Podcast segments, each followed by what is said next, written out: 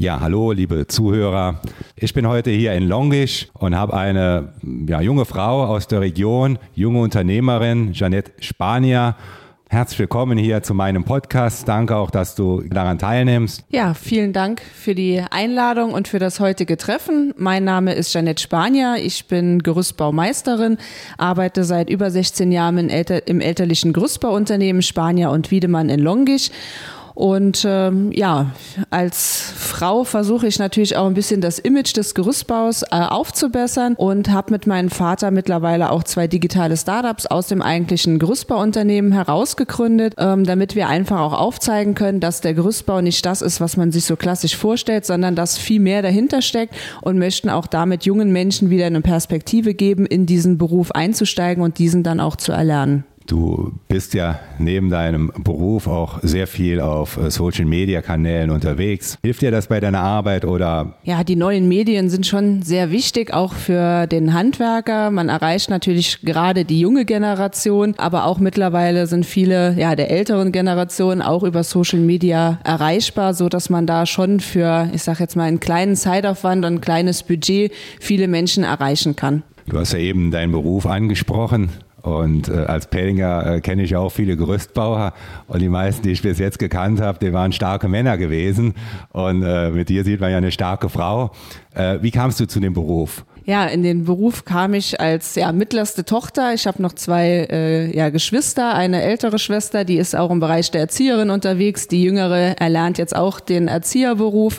Für mich gab es aber eigentlich schon früher kein Gerüst, äh, ja, was letztendlich sicher war vor mir. Also ich bin da immer schnell mit meinem Vater hochgelaufen. Äh, meine Mutter sagte immer auch jeder Baum, äh, da musste man mich eigentlich immer festhalten, dass ich nicht schneller oben war. Und ähm, ja, der Beruf hat mich schon als Kind fasziniert, weil er sehr abwechselnd abwechslungsreich ist. Es ist halt nicht immer das klassische Einfamilienhaus, was man einrüstet, sondern halt auch ja komplexe Bauwerke wie Kirchtürme oder Wetterschutzeinhausungen. Und das macht letztendlich diesen Beruf auch so interessant, weil man abwechslungsreiche Arbeiten hat und gerade jetzt auch ähm, mit der Digitalisierung man den Beruf halt ganz anders nochmal wahrnehmen kann. Und äh, ja, das macht natürlich richtig viel Spaß und wir hoffen natürlich, dass wir somit ja wieder mehr Männer, aber natürlich auch Frauen in den Beruf reinbekommen. Da habe ich vor ja, einem halben Jahr auch mal einen Aufruf gestartet, weil wir uns eigentlich so ein bisschen auf die Fahne geschrieben haben, wir hätten gern die erste Frauenmannschaft im Gerüstbauteam.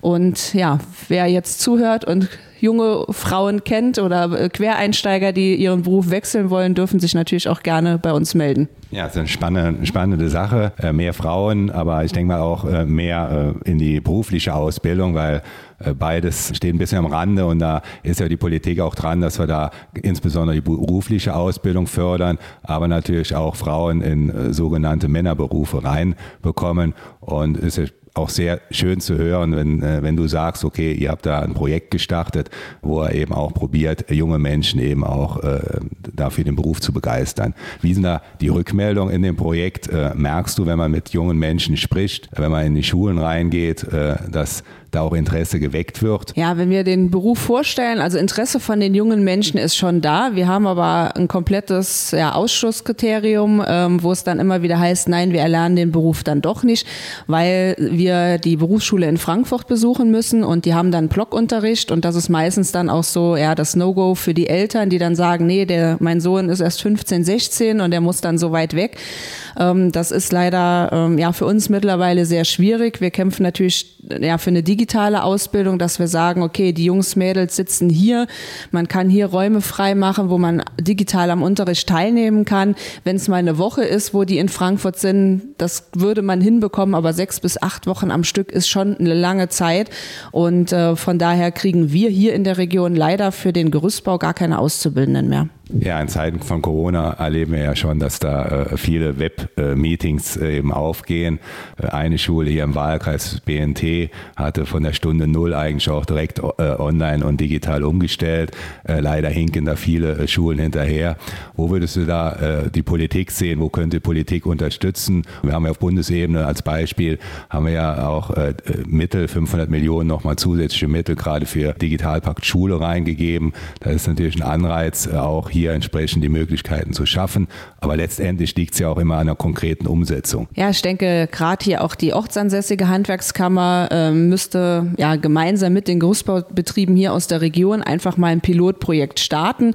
Ich denke, wir würden genügend junge Menschen zusammenfinden, ähm, die dann auch äh, ja mit Unterstützung von der Handwerkskammer, den Unternehmern und natürlich auch der Politik in Zusammenspiel mit der äh, Berufsschule dann auch in Frankfurt, äh, dass man da einfach mal so ein Projekt startet. Ähm, wir haben es öfters schon angesprochen, aber dann kam immer wieder, nee, können wir nicht machen und wollen wir nicht machen. Wir sagen aber, ja, letztendlich haben wir so ein bisschen Angst hier in der Region um unser Berufsbild, dass es irgendwo hier so ein bisschen ja ausstirbt und von daher kämpfen wir halt auch immer genau in diesen Punkten, wo wir es immer wieder anbringen, dass wir einfach sagen, lasst uns ein Pilotprojekt starten, auch wenn es am Anfang vielleicht mal nur fünf Auszubildende dort sitzen. Äh, aber nur so können wir herausfinden, ob es letztendlich äh, zu dem Ergebnis führt, was wir als Unternehmer hier auch dann ja, uns vorstellen. Das ist ja ein guter Ansatz. Vielleicht äh, kommen wir mal in ein paar andere Themen. Du hast ja neben dem Gerüstbau äh, ja auch äh, neue Unternehmen gegründet. Scaffy ist ja ein Unternehmen, was du gegründet hast. Was macht ihr da genau? Scaffy ist eine Software für die rechtssichere Verwaltung und Prüfung von Baugerüsten. Einmal für den Gerüstersteller, der darüber seine ja, kompletten Anfragen, Aufträge und natürlich die Übergabe des Gerüstes digital abbilden kann. Und für alle Gerüstnutzer ist es natürlich die Möglichkeit, die in Augenscheinnahme digital durchzuführen, damit auch jeder Gerüstnutzer auf der rechtssicheren Seite ist, wenn er ein Gerüst betritt. Wenn du zurückdenkst an die Gründung, gab es da äh, Probleme oder äh, welche Hindernisse musstest du damals überwinden? Ja, der klassische Handwerker gründet ein neues Unternehmen. Man läuft natürlich auch dann direkt zur Hausbank. Klar, hier wurden wir natürlich auch äh, sehr gut unterstützt, aber wir haben von vielen Dingen hier in der Region erstmal keine Kenntnis gehabt, äh, wo wir als Startup ähm, ja, Hilfsmittel herbekommen. Das habe ich eigentlich erst gelernt auf der ersten Startup-Messe in Berlin. Da kommt man natürlich mit einem ganz anderen Klientel, mit jungen Startups auch hier nochmal äh, zusammen, die einem sehr viele Informationen gibt. Und viele Dinge gab es auch in anderen Bundesländern, die es hier leider in Trier noch nicht gab. Ähm, mittlerweile ist auch hier in Trier sehr viel passiert. Ähm, da kann man auch sehr froh sein und ähm, da bin ich eigentlich auch so ein bisschen stolz drauf, dass auch dieses Start-up-Leben hier in Trier aufgeblüht ist, dass man jetzt wesentlich mehr hört und Trier sich hier auch ähm, ja zeigt letztendlich auch in den Medien und sich bekannt macht.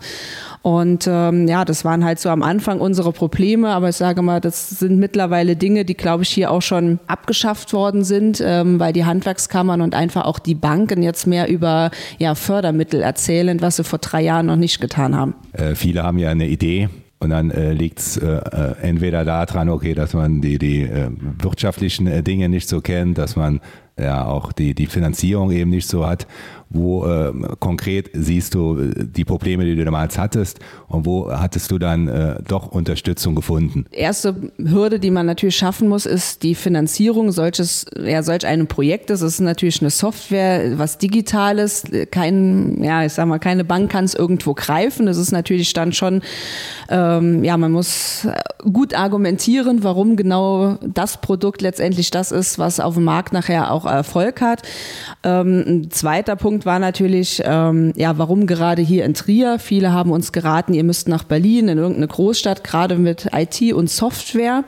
Für mich kam es aber nie in Frage, von hier wegzuziehen, weil ich gesagt habe, wir haben ein digitales Startup und dann ist es letztendlich egal, ob ich jetzt in Berlin oder in Trier sitze. Und äh, somit ähm, ja, waren wir dank auch der Bank sehr gut hier bedient, dass sie uns wirklich unterstützt haben und auch an das Projekt geglaubt haben. Klar haben wir natürlich das Projekt Scafeye nicht in Trier bekannt gemacht. Am Anfang, das ja, war sehr schwierig, ähm, gerade weil hier die Digitalisierung vor drei Jahren noch nicht so in den Köpfen der Handwerker auch war. Wir haben natürlich in den Großstädten angefangen, aber wir sind halt ortsansässig geblieben. Ja, hört man ja immer gern, dass auch äh, junge Unternehmer auch ortsansässig bleiben. Du hast ja eben auch äh, treffend ge gesprochen, dass natürlich klar hier sich eine Szene auch entwickelt, hier in Trier ähm, äh, Unterstützung. Wenn man äh, in der Nähe auch zu Luxemburg sieht, sieht man natürlich, dass da äh, ganz andere Dinge auch von der Kammer aufgebaut werden können, weil die natürlich auch wesentlich größer ist. Wie siehst du die Zusammenarbeit äh, gerade äh, im Bereich der Software IT? Auch mit der Universität äh, konntest oder Hochschule konntest du da auch Leute finden, die dir geholfen haben oder Äh, woher hast du dein, äh, ja, deine Unterstützer in dem äh, Bereich eben gefunden? Ja, unsere IT-Partner, die wir haben im Projekt Scaffi, waren auch ein klassisches Startup hier aus Trier. Und ähm, ja, wir haben uns eigentlich, ich sag mal, gesucht und gefunden. Wir waren natürlich auch sehr froh, ähm, dass wir ja ein ortsansässiges Unternehmen finden konnten, äh, dass man wirklich hier auch eng zusammenarbeiten kann. Und ähm, ja, das war für uns eigentlich gut. Und ja, mit der Uni stehen wir nach wie vor auch immer in Kontakt, treffen uns auf vielen Veranstaltungen und tauschen uns da auch so ein bisschen ja, regelmäßig aus, was gibt's Neues und äh, in welche Richtung kann man da auch wieder weiterdenken, damit man das Projekt letztendlich auch ja, weiter ausbauen kann. Ja, dann hast du ja noch eine dritte Firma, Mosocopter. Wie kam denn der Gedanke, äh, die Firma zu gründen und was macht ihr da genau? Ja, Moselkopter ist 2017 entstanden auf einer Baustelle in Luxemburg. Da hatten wir ein ehemaliges Arbeitgebäude, sollte dort eingerüstet werden mit einem Wetterschutzdach. Es gab keinerlei Planunterlagen und der Architekt meinte nur so, ja, kannst ja mal schnell rundlaufen mit dem Messgerät und fang mal an und wenn du gebaut hast, siehst du, ob es oben passt oder nicht. Das ist leider Gottes so tagtäglich das, was wir erleben. Und da habe ich gesagt, das funktioniert nicht allein aus statischen Dingen. Hier muss eine richtige Berechnung her, hier muss eine Planzeichnung her. Und ähm, ja, Drohnen gab es ja vor drei Jahren schon für Bilddokumentationen. Und dann habe ich von Luxemburg aus meinen Vater angerufen und habe gesagt, Papa, du kannst ja fliegen, lass uns einen Kopter kaufen. Er hat zuerst auch so ein bisschen die Stirn gerunzelt und dachte so, okay, was hat sie jetzt vor? Äh, dann habe ich mich auch aus dem Gerüstbaualltag damals zurückgezogen. Wir sind viel gereist, wir haben viel geschaut, was gibt's schon auf dem Markt und welche Dinge können wir fürs Gerüstbauhandwerk zusammentun, damit wir letztendlich nachher in die 3D-Gerüstplanung äh, ja, gelangen. Und somit erzeugen wir heute digitale Bestandsmodelle über einen Kopterflug, können das Ganze dann in CAD-Dateien umwandeln und entsprechend dann auch unsere Gerüstplanung drumherum legen. Somit weiß unser Kunde im Vorfeld, was er für ein Gerüst bekommt.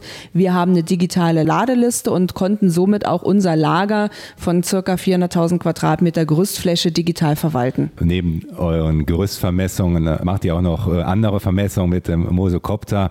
Jüngst hatte mich ein Petent angeschrieben oder mehrere Petenten, dass in Trittenheim an der Mosel immer entsprechende Drohnen über die Weinberge rüberfliegen. Und im Rahmen der Corona-Pandemie kam der ein oder andere dann eben auch schon auf den Gedanken, dass es dabei über Überwachungsflüge eben handeln würde. Was habt ihr denn da konkret gemacht? Ja, wir haben äh, an der Mosel für die äh, VG Schweich in, sind wir gerade dran, einen Imagefilm zu drehen, wo wir die einzelnen Orte aus der Luft darstellen, aber natürlich auch mit Bodenaufnahmen und virtuellen Rundgängen. Ähm, zu den Kopterflügen muss man auch immer dazu sagen, wir werden öfters mal angeschrieben, euer Kopter war heute Morgen um 6 Uhr schon unterwegs, wo wir aber dann auch immer belegen können, dass wir es nicht waren, weil jeder Flug ist hier auch immer bei der Polizei gemeldet. Wir haben allgemeine Aufstiegserlaubnisse von dem äh, Luftfahrtbundesamt, also es sind auch hier rechtliche Dinge, die man einhalten muss. Die Bedenken kann man äh, verstehen der Bürger, weil halt sehr viel Unfug teilweise auch mit den Koptern betrieben wird. Aber äh, ja, bei uns kann man sich da auch immer sicher sein, dass alle Behörden entsprechend auch informiert sind und die Genehmigungen auch vorliegen. Jetzt bist du, wie eingangs ja schon aufgeführt, ja ein Alleinstellungsmerkmal darin, dass äh, in Deutschland ja eher wenige äh, Menschen bereit sind, auch neue äh, Unternehmen zu gründen. Äh, viele wählen sichere Berufe und wenn man dann äh, gerade bei Frauen schaut, ist das ja nochmal äh, zusätzlich ausgeprägt, dass eben wenige Frauen auch gerade in Unternehmen eben bereit sind, Unternehmen zu gründen. wo würdest du da vielleicht politische Akzente setzen, wo äh, wären da deine, deine Anreize jetzt aus deiner persönlichen Erfahrung heraus? Ja, ich denke, es kann nie früh genug sein, sich mit Berufen auseinanderzusetzen. Ähm, wir haben es auch schon mal versucht, äh, hier in Trier an den Schulen, dass man sagt, okay, man stellt jetzt einfach auch eine reine Mädchenschule. Ich war früher auch auf der Plandinen-Merchten-Realschule, dass man auch hier Handwerksberufe einfach mal vorstellt, dass man sagt, traut euch, macht einfach mal ein Praktikum und sagt nicht direkt, das ist nichts für mich. Und ich denke, in der heutigen Zeit ähm, ja, ist es auch kein Problem mehr, Beruf und Familie unter einen Hut zu bekommen. Auch da, denke ich mal, haben die Frauen eigentlich auch ein ganz gutes Händchen dafür, dass man das äh, ja, gut kombinieren kann und ja, im Zeitalter der Digitalisierung wird es eigentlich noch einfacher werden. Das ist ja auch immer die Frage, wie viel Zeit äh, bringt man dann ein und ist auch ein Unternehmertum in Teilzeit möglich? Äh, wie siehst du da die, die aktuellen Entwicklungen in dem Bereich? Ja, ich denke, die Strukturen müssen auf jeden Fall äh, ja überdacht werden und äh, man muss flexibel sein. Und ich denke, äh, da muss sich von allen Seiten her ein bisschen was tun. Und man muss natürlich auch den neuen Wegen ja Vertrauen schenken und äh, letztendlich offen sein und es einfach auch dann mal machen. Sag mal, im Vorfeld kann ich immer sagen, es funktioniert nicht, aber man sollte einfach mal die Wege gehen und dann schauen, wie es sich entwickelt. Und natürlich muss man vielleicht auch noch mal rechts und noch mal links gehen, weil der erste Weg nicht der ist, ähm, für das gewünschte Ziel zu erreichen, aber da sollte man ja viele Gespräche führen und dann wird man auch schon einen gemeinsamen Weg finden. Jetzt vielleicht mal nochmal in unsere Region rein. Unsere Region ist ja eher eine traditionell geprägte Region, aber sie entwickelt sich ja weiter. Wo siehst du die Region, wie äh, die aktuellen Entwicklungen? Also die Entwicklung äh, für die Region Trier finde ich aktuell sehr positiv, weil man sie auch ähm, ja, mehr wahrnimmt jetzt, ähm, weil sie sich zeigt, also auch in gewissen Projekten, ähm, die stattfinden. Und ich denke, dass es auch ähm, ja, für viele Firmen jetzt interessanter ist, entweder hier zu gründen oder wenn sie gegründet haben, dass sie auch hier bleiben. Ähm, ich kenne auch die ein oder andere Firma, die wirklich dann in die Großstädten ausgewandert äh, sind, ähm, die aber mittlerweile auch wieder ja, zurückgekommen sind, weil sie einfach sagen, ja, hier sind die Leute ja orts- oder heimatverbunden, die sind ganz anders drauf und letztendlich ähm, konnten die auch wieder ja, Mitarbeiter gewinnen, die dann auch hier in die Region zurückgekehrt sind. Und ich denke, das ist natürlich jetzt im Moment von der Entwicklung, was in Trier passiert, sehr positiv dann auch. Und ich denke, da ist Trier auch auf einem guten Weg. Ja, vielen Dank nochmal für das nette Gespräch. Äh, es war ein paar sehr interessante Aspekte auch zu sehen, okay, wie kann man die Region weiterentwickeln, wie kann man auch vor allem junge äh, Menschen, auch junge Frauen eben auch begeistern, ins Unternehmertum zu gehen. Und ich freue mich natürlich auch immer wieder zu sehen, wie sich Ihre Firma sich weiterentwickelt. Von daher freut es mich, das Gespräch mit Ihnen heute Morgen hier geführt zu haben.